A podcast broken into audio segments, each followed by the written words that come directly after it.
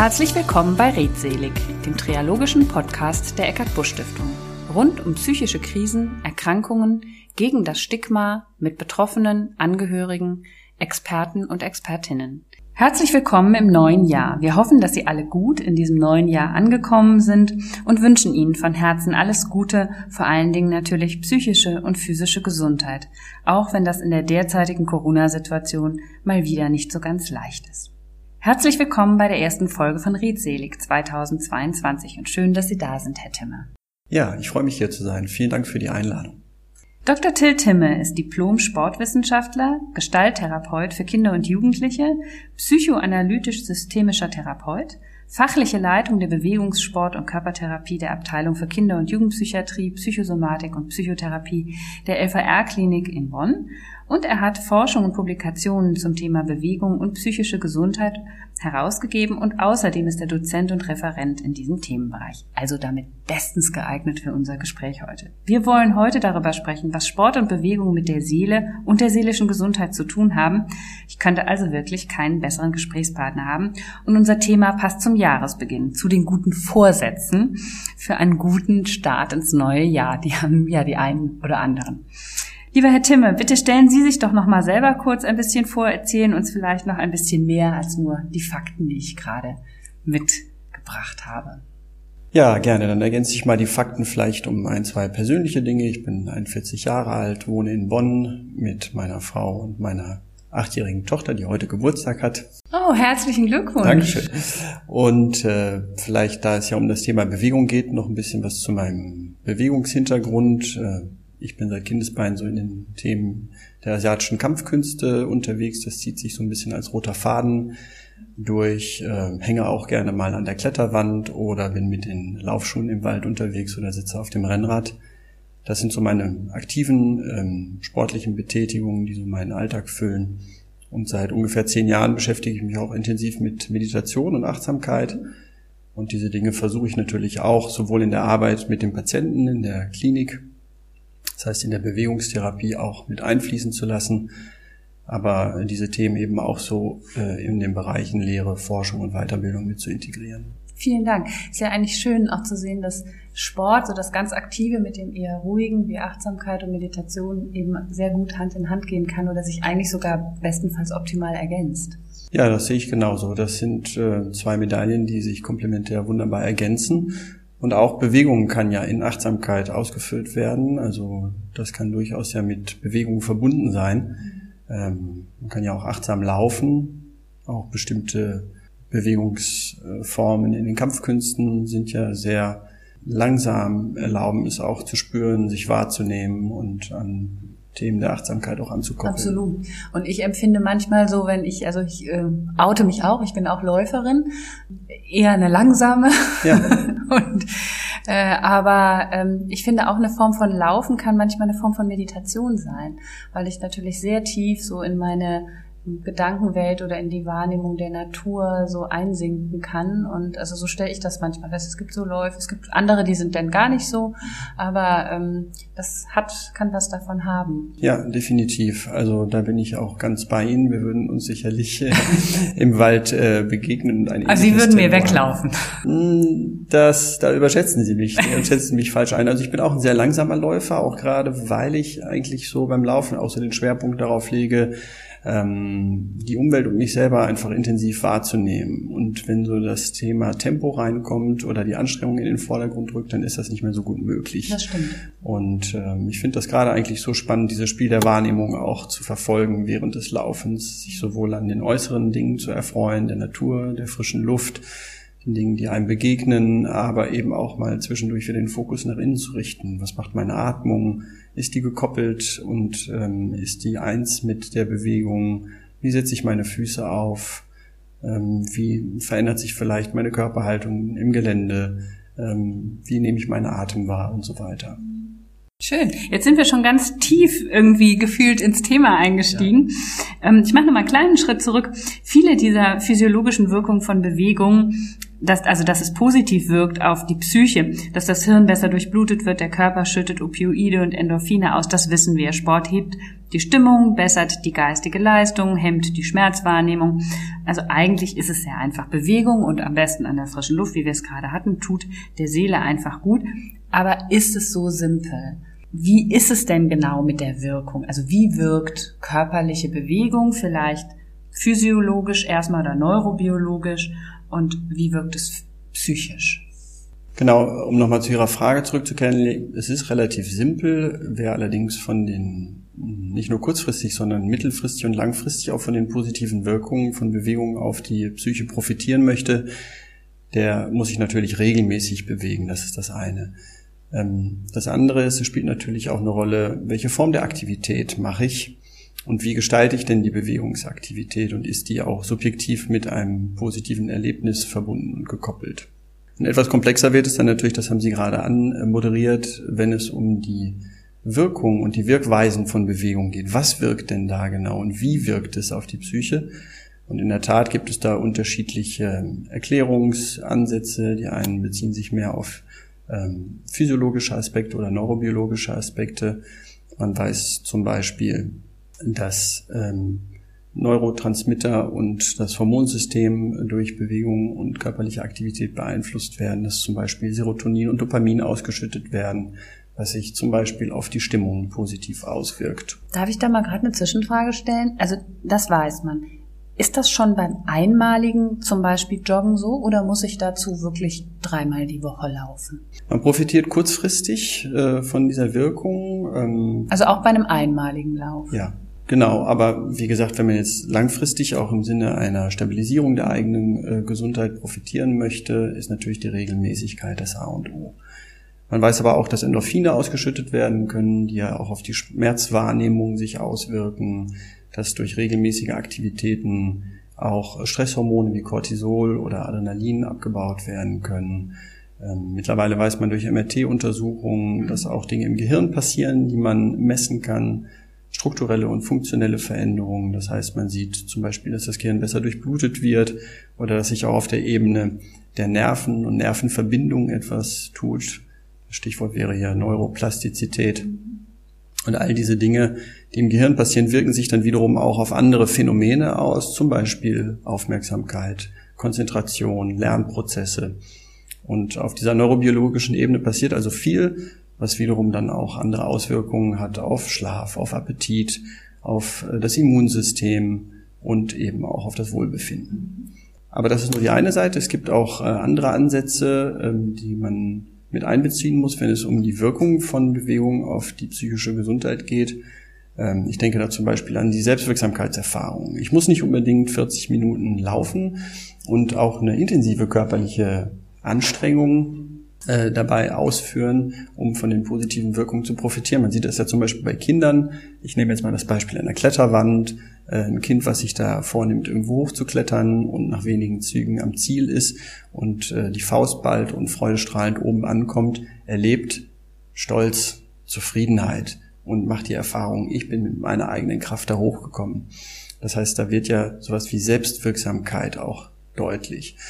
Und das ist auch mit einer positiven Stimmung in der Regel äh, verbunden. Ja, und gerade für Menschen in psychischen Krisen natürlich unter Umständen ganz, ganz wichtige Erfahrung. Ne? Ja, und das ist ja schon ein wichtiger Punkt. Es muss nicht immer um Anstrengungen gehen, sondern ich kann auch ähm, Erfolgserlebnisse oder mh, positive Gefühle in Situationen äh, erleben, die jetzt nicht unbedingt über die Anstrengungen kommen müssen. Wenn ich mit Patienten arbeite, geht es ja vielfach auch um Dinge, die man zum Beispiel vermitteln kann. Ein Kunststück auf dem Petsyball, äh, ein Akrobatikelement, ähm, kleine Schritte des Jonglierens und immer wieder sind da Momente, wo auch in der Situation miteinander etwas passiert, äh, in der Beziehung etwas passiert oder wo Momente passieren, hm, wo kleinere Erfolgserlebnisse stattfinden, Aha-Erlebnisse stattfinden. All das kann ja auch mit einer positiven Stimmung verbunden sein.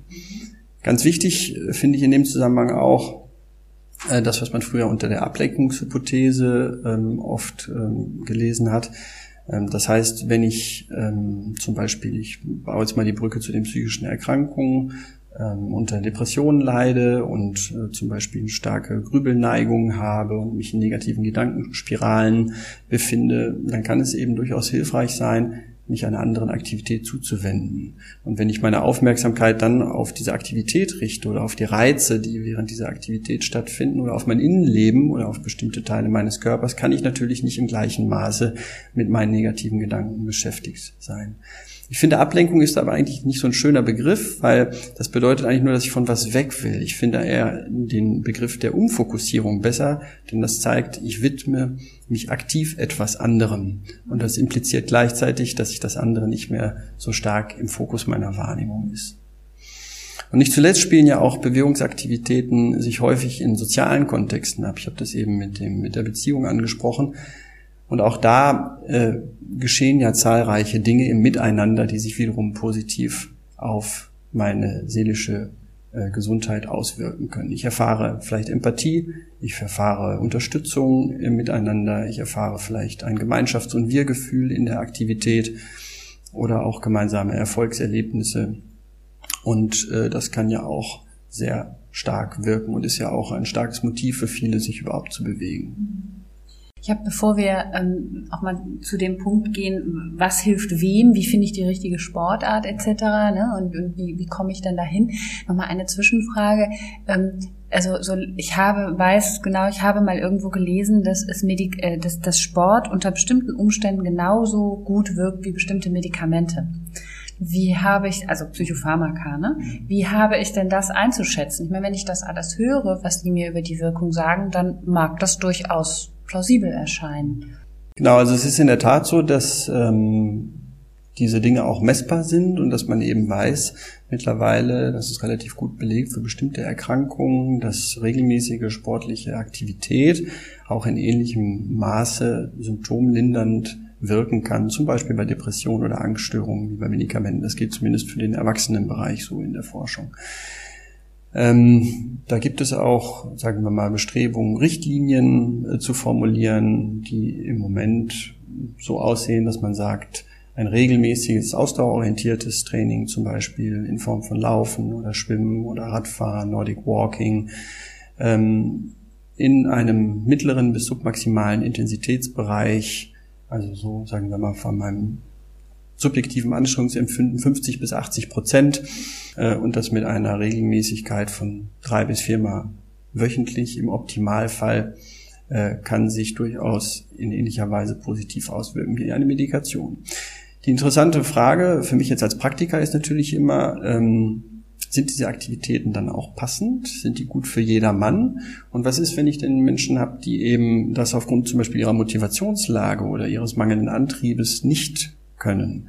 Und da finde ich, muss man eben gut gucken, dass man sich nicht zu stark auf diese ausdauerorientierten Aktivitäten nur beschränkt, die natürlich am besten erforscht sind, weil sie auch so gut quantifizierbar sind. Man kann sie eben genau definieren in ihrer Länge, in ihrer Intensität, in ihrer Dauer, in ihrer Frequenz und gut beforschen.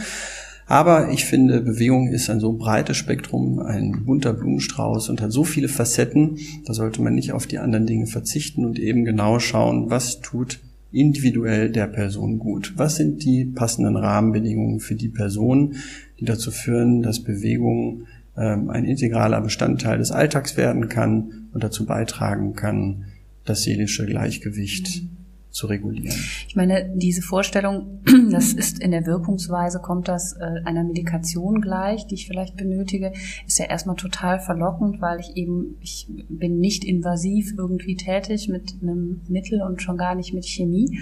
Auf der anderen Seite ist es natürlich so, wenn ich dann ähm, vielleicht aufgrund der Antriebslosigkeit das nicht so halten kann, dann bricht sowas natürlich auch schneller in sich zusammen und ist dann nicht mehr so stabil. Ne? Also es ist eine sehr wackelige Konstruktion unter Umständen. Hm. Ja, letztlich würde ich jetzt auch gar nicht dahin äh, gehen und sagen, äh, das eine oder das andere, sondern es kann ja durchaus ein sowohl als auch sein. Und ähm, das muss ja jeder auch für sich äh, abwägen und auch herausfinden. Also Aber es kann natürlich später auch mal, wenn der Patient deutlich in der, in der Erholungsphase genau. ist, auch ja. sein, dass er dann eben durch die Selbstwirksamkeit auch spürt, ich kann mir hier so viel Gutes tun, mhm. ähm, dass das dann auch zu so einer Art Flow wird. Ne? Zum ja. Beispiel so ein Laufen oder ne, ich treffe mich zum Klettern und er einfach weiß, das brauche ich, um meine seelische Gesundheit zu erhalten, um was für mich zu tun und hat damit natürlich dann ein ganz positives Ritual und Muster etabliert und keine, wie wir das ja manchmal auch in Krisen sehen, eher negativen oder schwierigen Rituale oder so, ne? Ja. wenn es in so eine Richtung wie Sucht geht oder sowas. Und das kann ja durchaus auch bedeuten im Einzelfall, dass im Falle einer schweren ähm, Krise oder einer schweren depressiven Erkrankung durchaus eine Medikation indiziert ist. Absolut. Aber dass im Abklingen dieser schweren Phase vielleicht auch andere Verfahren und Methoden und Interventionen zum Einsatz kommen. Und wenn die Person eben gut beim Thema Bewegung ankoppelt, kann es ja durchaus auch sein, dass äh, in Rücksprache natürlich dann entsprechend mit dem Arzt die Medikation auch äh, im Verlauf wieder etwas niedriger dosiert wird oder vielleicht ausgeschlichen wird, wenn sich andere Dinge, die auf die seelische Gesundheit gut wirken, äh, als ausreichend erwiesen haben. Absolut. Was ja der, mit der schönste Weg wäre, wenn man ja. einen solchen findet. Jetzt wollten wir ja mal darauf gucken, also welche Aktivitäten helfen denn bei psychischen Belastungen? Wie finde ich die? Sind, sind das in der Regel ähm, die wie, wie Laufen, Schwimmen, Radfahren oder kann das eben auch was anderes sein? Und ähm, ja, wie, welche Frequenz und Dauer ist dann auch eigentlich richtig, wenn ich vielleicht auch ja. aus dem nicht so sportlichen Bereich komme? Genau, also eigentlich könnte man die Frage ganz gut aus zwei Blickwinkeln beantworten. Die eine ist die, äh, der Blickwinkel der Forschung, das habe ich auch eben schon gesagt. Da sind sicherlich die ausdauerorientierten Aktivitäten an erster Stelle zu nennen. Da gibt es die besten Belege für, dass eben ähm, Aktivitäten wie Krafttraining oder Laufen, äh, Fahrradfahren, Schwimmen sehr gut geeignet sind. Da kann man eben besonders gut diese physiologischen Wirkungen, von denen wir anfangs sprachen, auch nachvollziehen. Und gleichzeitig ist eben das Spektrum an Möglichkeiten sehr breit. Und wenn sich jetzt jemand wohler damit fühlt, Yoga zu machen oder zum Beispiel morgendlich seine Runde straff mit dem Hund spazieren zu gehen, 20 Minuten, oder äh, Qigong zu praktizieren oder vielleicht mit den Nachbarn zweimal regelmäßig in der Woche zu buhlen und feststellt, das tut mir gut, das ist genau das, was ich äh, brauche für mein seelisches Gleichgewicht und das wirkt sich positiv, in welcher Form auch immer, auf meine psychische Gesundheit aus, dann ist das doch optimal. Also es geht letztlich vielmehr aus meiner Sicht um das Prinzip der Passung und um die subjektive Erlebnisqualität während der Aktivität. Denn das ist ja für die langfristige Ausführung und die langfristige Integration dieser Bewegungsaktivitäten in den Alltag von entscheidender Bedeutung. Macht mir das auch während ich das tue Spaß? Und ist das für mich auch mit ähm, subjektiv mit Sinn ähm, Zuschreibungen verbunden und kann ich damit wirklich auch was anfangen? Erfüllt mich das in dem Moment? Und das finde ich ein ganz wichtiger Punkt, weil häufig ähm, wird ja so auch über äh, den inneren Schweinehund gesprochen. Und man muss sich erstmal überwinden und danach profitiert man davon. Ja, das ist sicherlich nicht verkehrt für manche, aber warum nicht die Aktivität so gestalten, dass ich schon währenddessen davon profitiere, weil es mir einfach gut tut. Ich mache mal eine Analogie zum Essen. Also ich esse ja nicht nur, damit ich danach satt bin, sondern ich esse auch, auch weil es Genuss sein kann zu essen und weil es mir Spaß macht, bestimmte Dinge miteinander zu kombinieren und dann freue ich mich schon beim Kochen und in der Vorbereitung davor. Und das wäre für mich äh, sozusagen das Optimum wenn ich im Vorfeld der Bewegungsaktivität schon mich eingeladen fühle, sie zu tun, und wenn ich während der Aktivität spüre, es tut mir gut und es macht mir Spaß und es erfüllt mich, es energetisiert mich, es vitalisiert mich. Und wenn ich nach der Aktivität sage, das war gut und ich freue mich schon aufs nächste Mal. Ja, ich glaube auch alles andere wird dazu führen, dass ich irgendwann abbreche. Genau, das ist der Punkt. Aber äh, bei vielen ist sozusagen immer noch die Idee verankert, damit das auch wirkt und damit das auch äh, für meine Psyche gut tut, muss ich jetzt aber das auch drei, viermal die Woche machen und da muss man ja auch richtig schwitzen und dann muss das ja auch richtig anstrengend sein. Und äh, dafür ist es dann aber häufig so, dass man in so eine Art ähm, Kampf gegen sich selbst tritt. Also ich muss erstmal etwas überwinden, um von etwas zu profitieren. Und diesen Gedanken, den finde ich eigentlich nicht hilfreich. Sondern da würde mir eher der Gedanke kommen, okay, wie kann ich denn die Aktivität und die Rahmenbedingungen so gestalten, dass ich mich eingeladen fühle, diese Dinge zu tun und dass sie auch äh, in einer Natürlichkeit und Selbstverständlichkeit zu einem Teil meiner Selbstfürsorge und Selbstpflege werde. Ich tue mir was Gutes.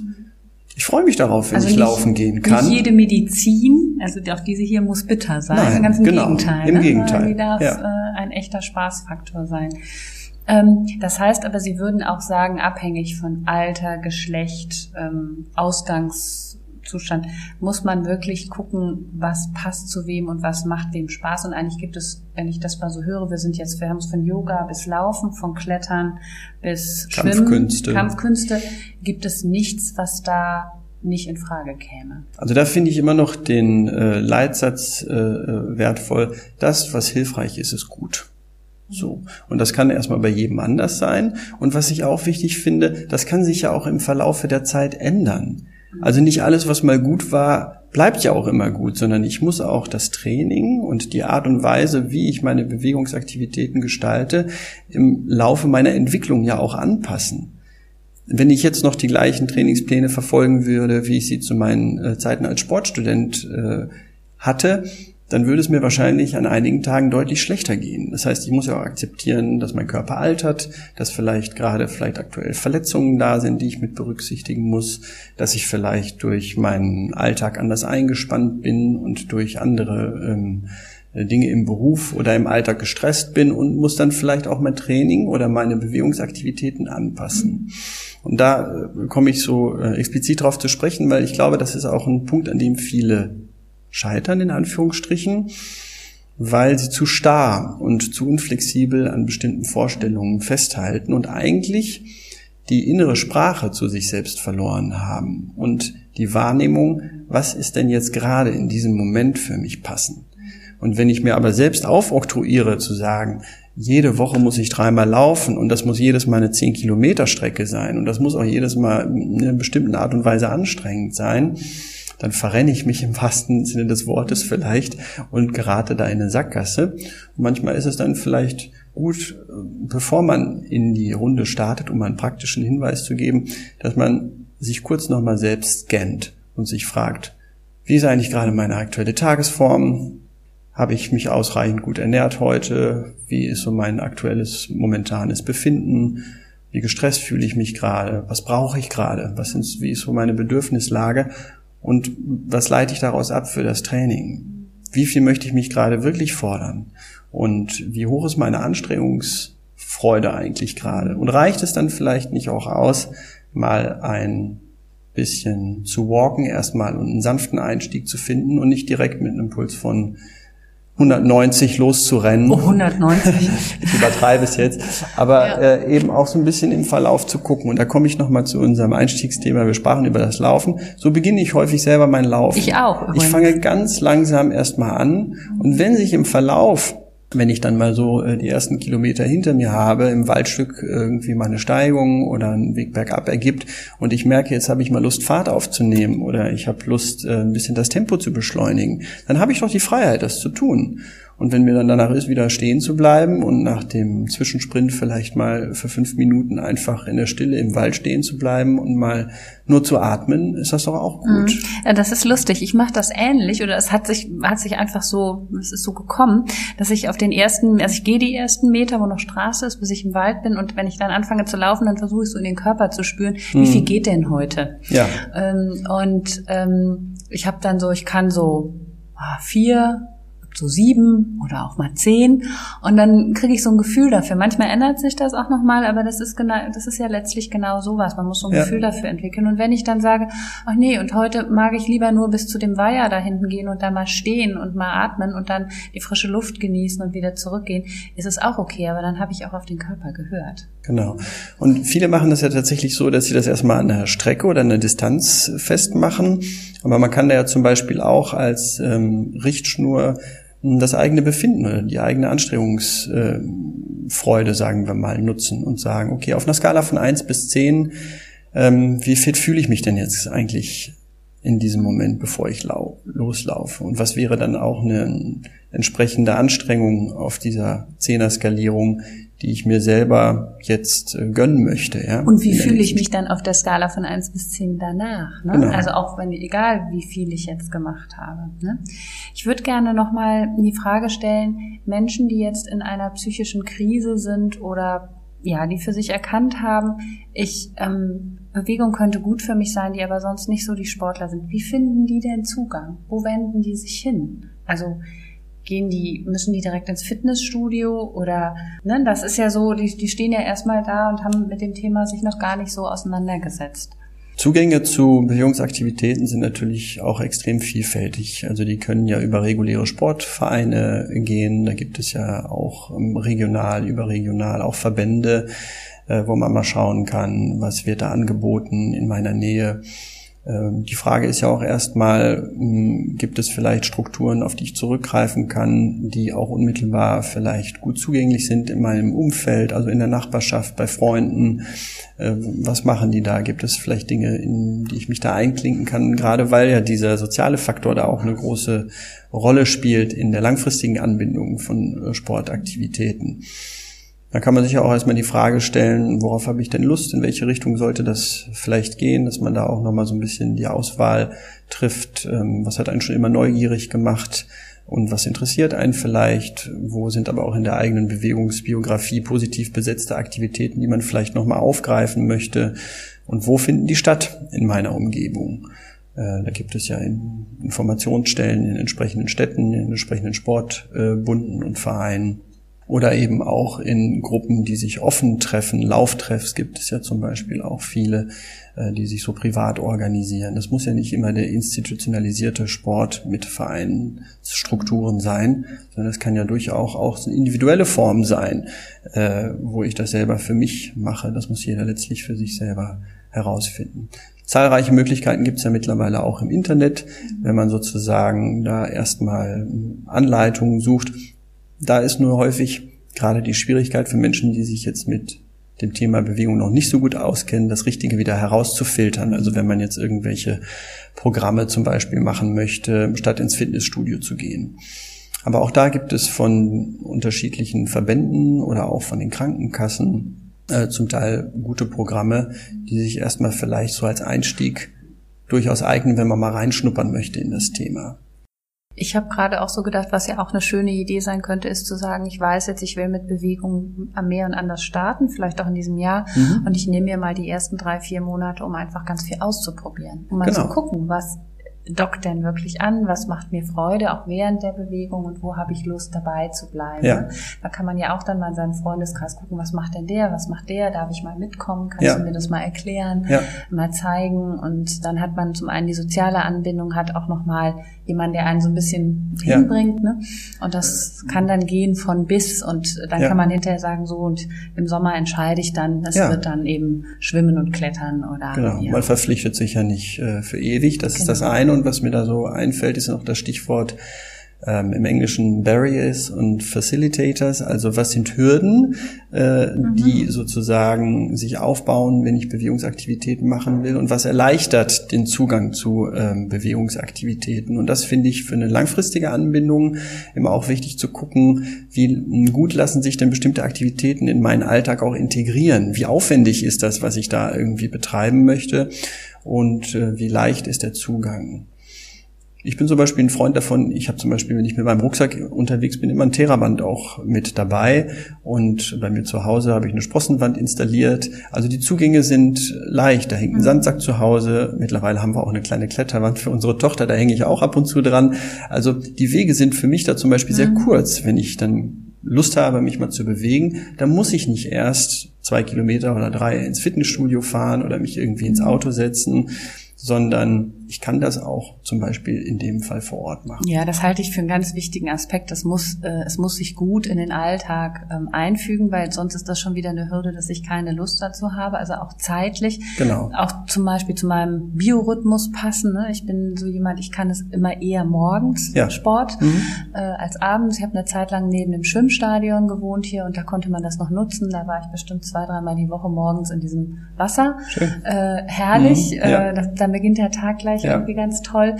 Und ähm, das gibt's jetzt so nicht mehr, aber ne, das, das war dann eine Gelegenheit und ähm, sowas muss man natürlich für sich auch finden, als dass ich mir irgendwas suche, was mit einem irrsinnigen Aufwand verbunden ist. Es kann trotzdem was Tolles sein, aber dann mache ich es vielleicht eben nur einmal im Monat oder Genau, die Aktivität darf ja auch nicht zur Konkurrenz zu anderen Dingen irgendwann zu stark stehen, dass es dann wieder sozusagen mehr Stress ist, wieder den Sport noch irgendwo unterzubekommen, sondern es muss sich ja am besten im Idealfall gut einflechten, so in den Alltag.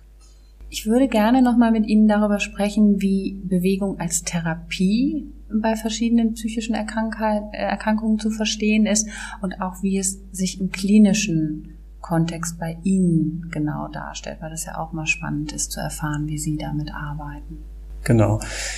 Äh, dazu muss man vielleicht erstmal so ein bisschen was zum Setting der Kinder- und Jugendpsychiatrie sagen, ähm, wo in der Regel ja multiprofessionelle Teams arbeiten. Die bestehen in der Regel aus Ärzten, aus Psychologen, aus dem Pflege- und Erziehungsdienst und aus den Fachtherapien. Dazu gehört zum Beispiel die Heilpädagogik, die Ergotherapie, oder die Musiktherapie und eben die Bewegungstherapie. Das heißt, im klinischen Kontext äh, ist die Bewegungstherapie ein Teil, ein Verfahren, ein, ein Baustein sozusagen in der Behandlung. Je nachdem, ob es dann um eine Diagnostik oder eine Therapie geht, sind die Kinder und Jugendlichen, die dort behandelt werden, ja auch unterschiedlich lange und damit unterscheiden sich auch schon mal so ein bisschen die Zielsetzungen, die wir in der Bewegungstherapie haben.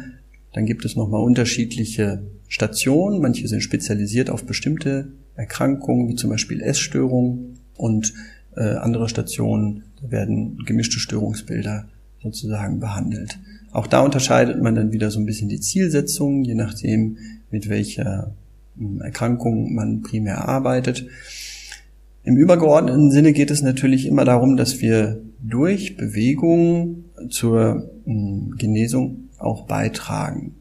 Und dass wir zum Beispiel als übergeordnete Ziele hm, Ressourcen und Stärken der Kinder und Jugendlichen aktivieren, dass wir Bewegungsfreude vermitteln, dass wir zur Aktivierung beitragen oder zu einer Wiederherstellung einer aktiven Tagesstruktur, dass wir auch ein bisschen etwas tun, um äh, die somatische Basis wieder etwas zu stärken, und die Belastbarkeit wieder zu erhöhen. Das sind so übergeordnete Ziele. Aber dann gibt es sozusagen noch spezifische Ziele, die sich dann eher an der Symptomatik der jeweiligen Erkrankung eben ausrichten. Das heißt, in meiner klinischen Arbeit als Bewegungstherapeut mache ich andere Dinge mit depressiven Patienten als bei Kindern, die vielleicht ein ausgeprägtes ADHS haben und wiederum andere Dinge mit äh, Meistens sind es ja junge Damen, die an einer Essstörung leiden. Können Sie uns mal ein, zwei ja. Beispiele geben?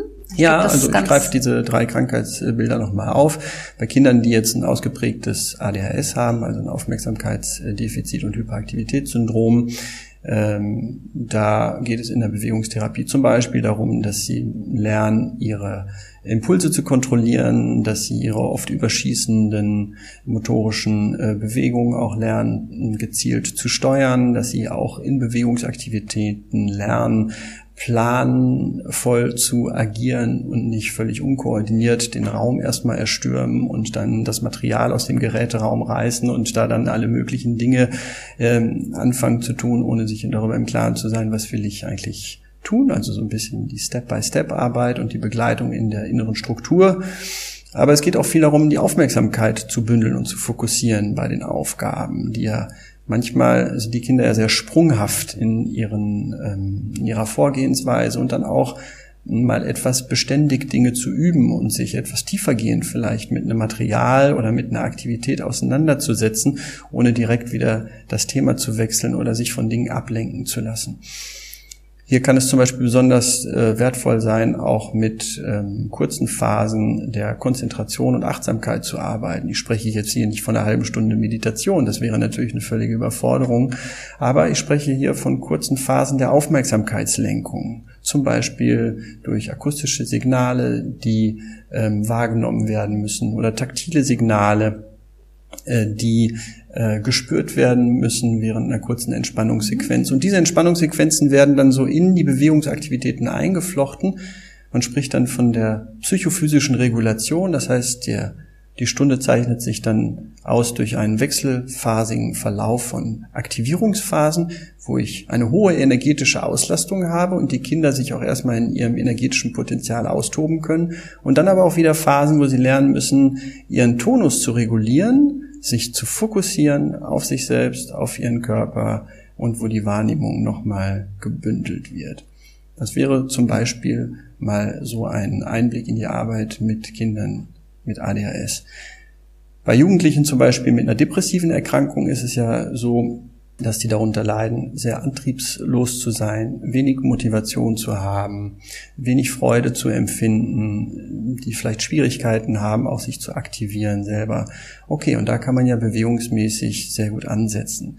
Das heißt, man schaut erstmal, ähm, wie kann ich durch vielleicht Aktivitäten, die einen hohen Erlebnischarakter haben, die vielleicht sehr vitalisierend wirken, die vielleicht einen hohen Aufforderungscharakter haben, überhaupt die Person wieder an Bewegung heranzuführen.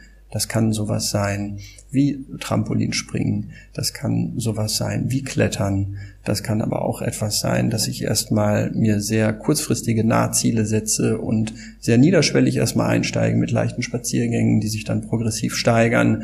Das Ganze kann ich dann gut begleiten durch eine Form der Trainingsdokumentation, dass die Person auch sieht, okay, da mache ich jetzt bestimmte Fortschritte oder ich begleite das durch regelmäßige Dokumentation von Befindlichkeiten. Äh, wie geht es mir vor der Aktivität? Wie geht es mir danach, dass die Person auch selber gut äh, ein Gefühl dafür entwickelt, was tut mir gut. Ganz wichtig ist natürlich da auch die Bedeutung von anderen Jugendlichen und das Sporttreiben in der Gruppe, äh, um da eben auch ein Stück weit davon zu profitieren, dass diese Gruppendynamik sich auch ein Stück weit mitreißend wirken kann, dass ich mich vielleicht auch stärker eingeladen fühle, Dinge zu tun und wieder positive Sozialerfahrungen mache.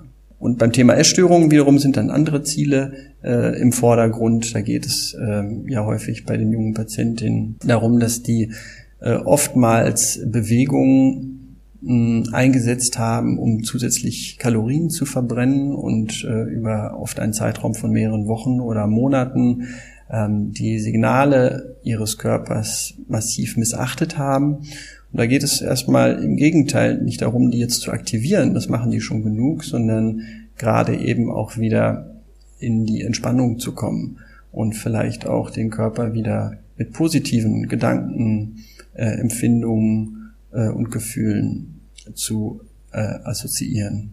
Ja, vielen Dank für diesen Einblick. Der geht ja dann doch weiter in den klinischen Bereich und in das, was Sie tun.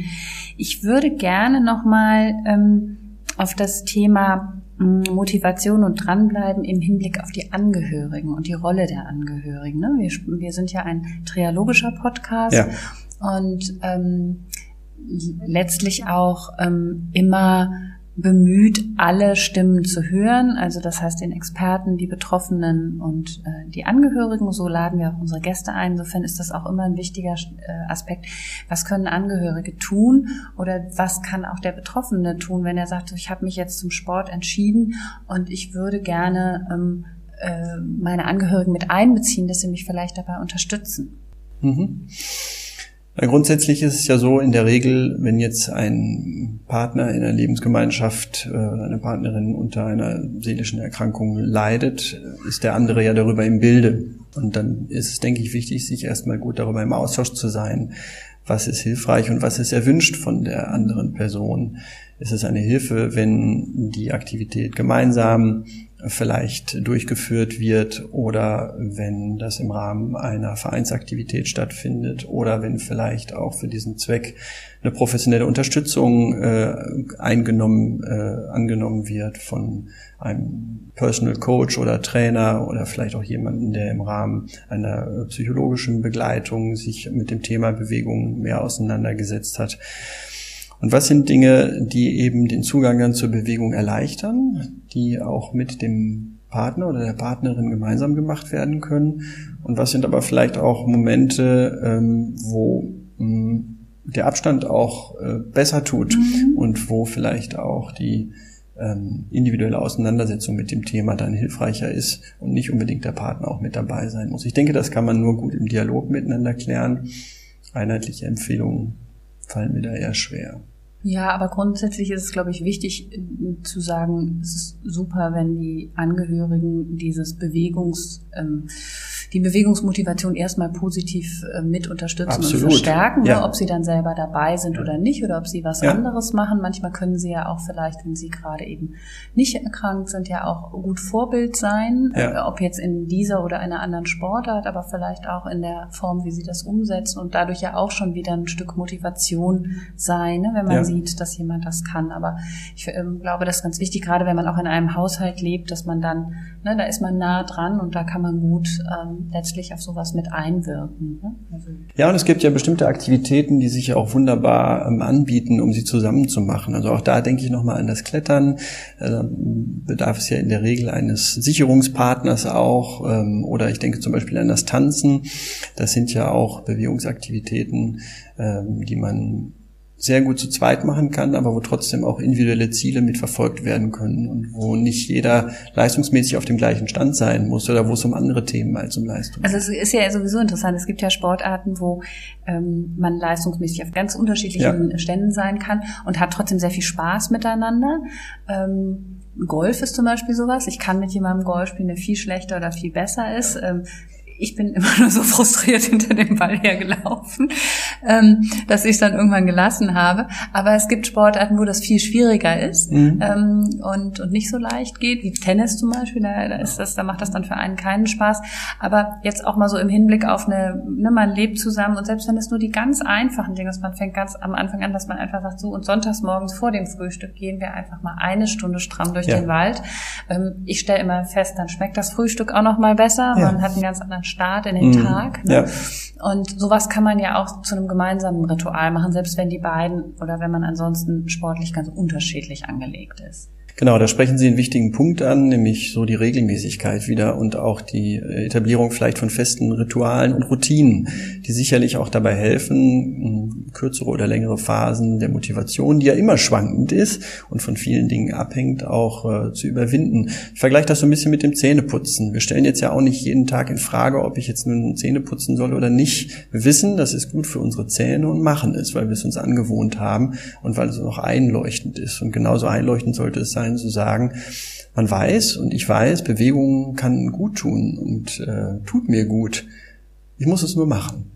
So. Und wenn ich diesen Schritt einmal gemacht habe, dann stelle ich auch nicht mehr in Frage, wenn jetzt der Wecker morgens klingelt, ob ich dann nun aufstehe und das Yoga mache oder nicht. Es gehört einfach dazu.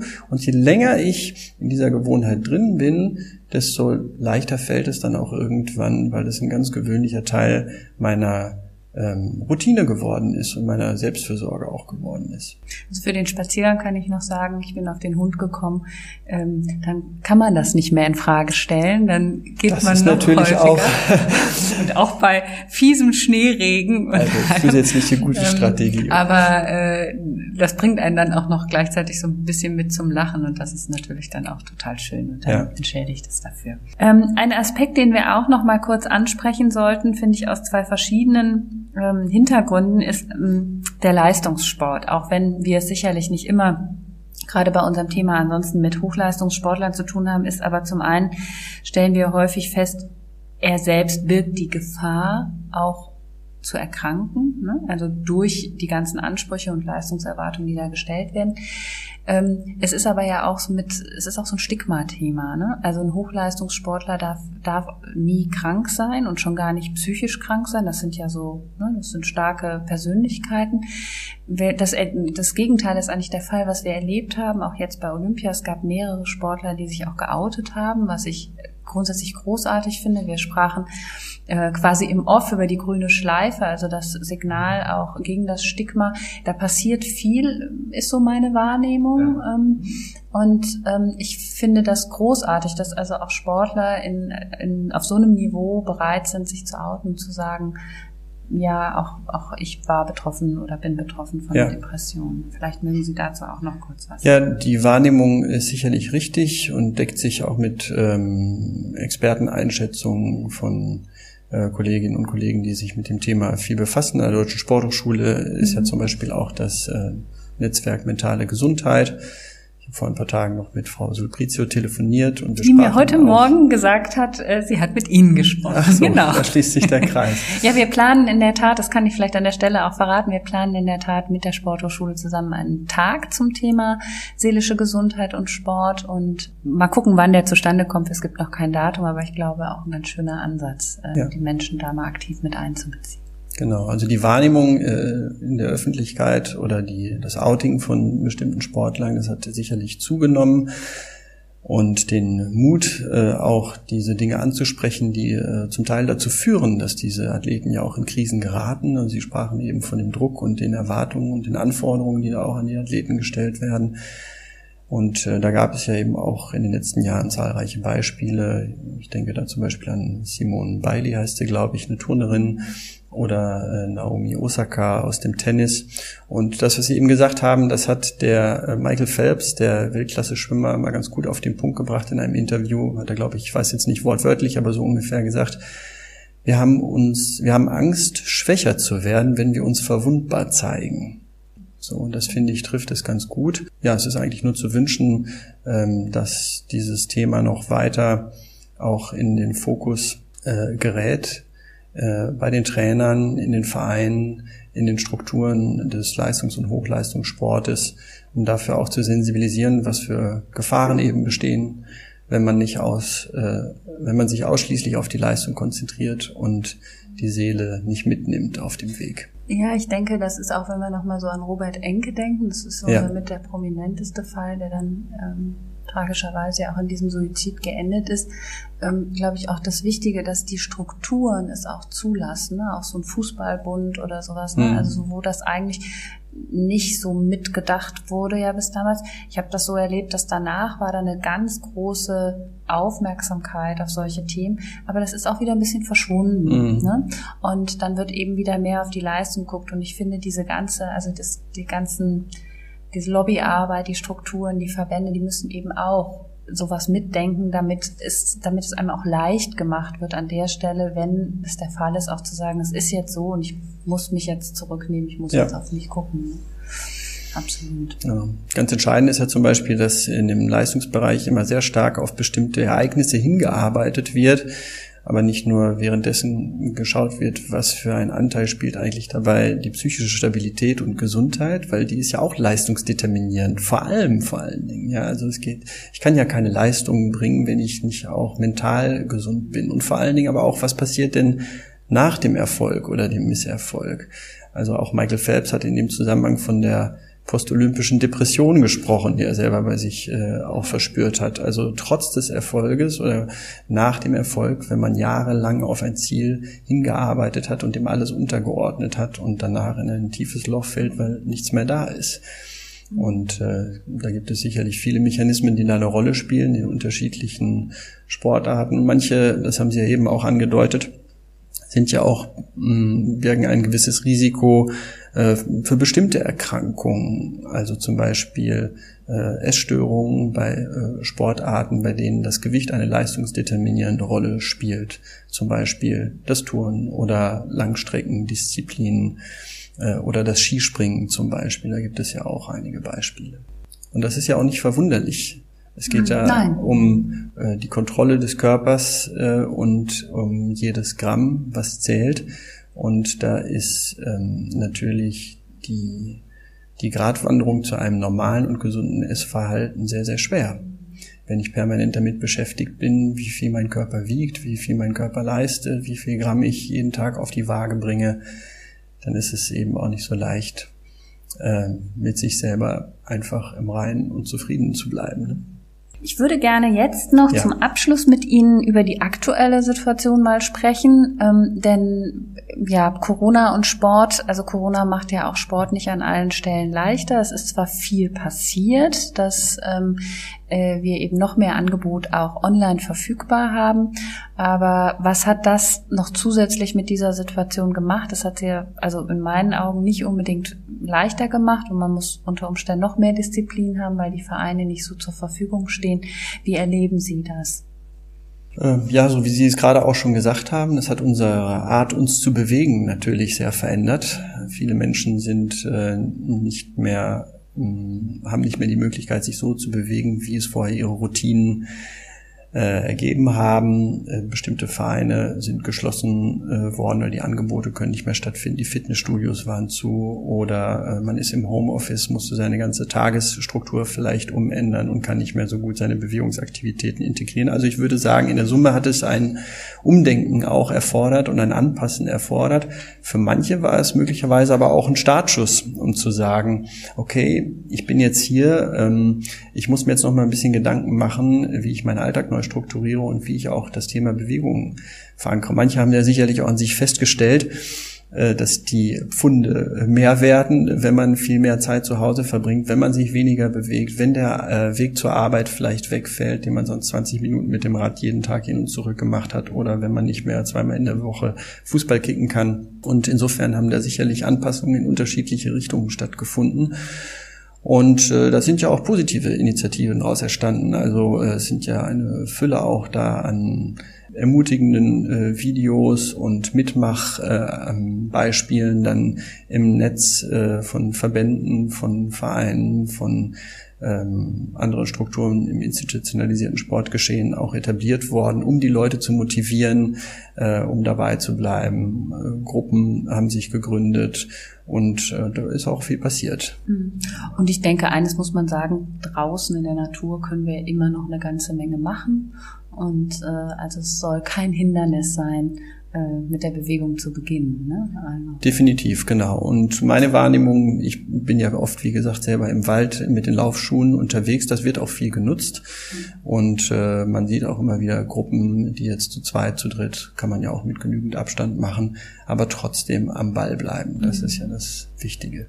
Lieber Herr Timme, ich danke Ihnen erstmal ganz, ganz herzlich für dieses, wie ich finde, zum Jahresauftakt sehr motivierende Gespräch. Ähm, mir ja, hat das ganz Dank. viel Freude An Sie hat mir sehr viel Spaß gemacht. Super. Wir fragen unsere lieben Gäste immer am Schluss, was Sie noch für einen Tipp haben, ähm, was Sie für Ihre seelische Gesundheit tun. Jetzt haben Sie uns schon ein bisschen was verraten, aber vielleicht gibt's noch irgendwas. Also ich beginne meinen Tag mit Atemübungen und äh, das finde ich ist im Moment für mich eine wichtige Quelle von Kraft und äh, Konzentration und Sammlung morgens und äh, dann genieße ich es auch einfach mal in Ruhe zu liegen, nur auf meinen Atem zu achten und den Atemstrom ein- und ausfließen zu spüren und mich darin so ein bisschen zu vertiefen, weil ich weiß, der Tag mit der Maske schränkt mich da in der Richtung etwas ein. Schön, also ganz schöne Inspiration. Vielen Dank dafür. Gerne. Ja, ich danke Ihnen fürs Zuhören und für Ihre Aufmerksamkeit. Als nächstes spricht im Februar Paula Messler mit der Drogenhilfe Köln und es geht um das Thema Sucht und auch um mögliche Hilfe und um die schwere Situation der Familien und Angehörigen beim Thema Sucht. Vielen Dank fürs Zuhören und bis zum nächsten Mal bei Redselig.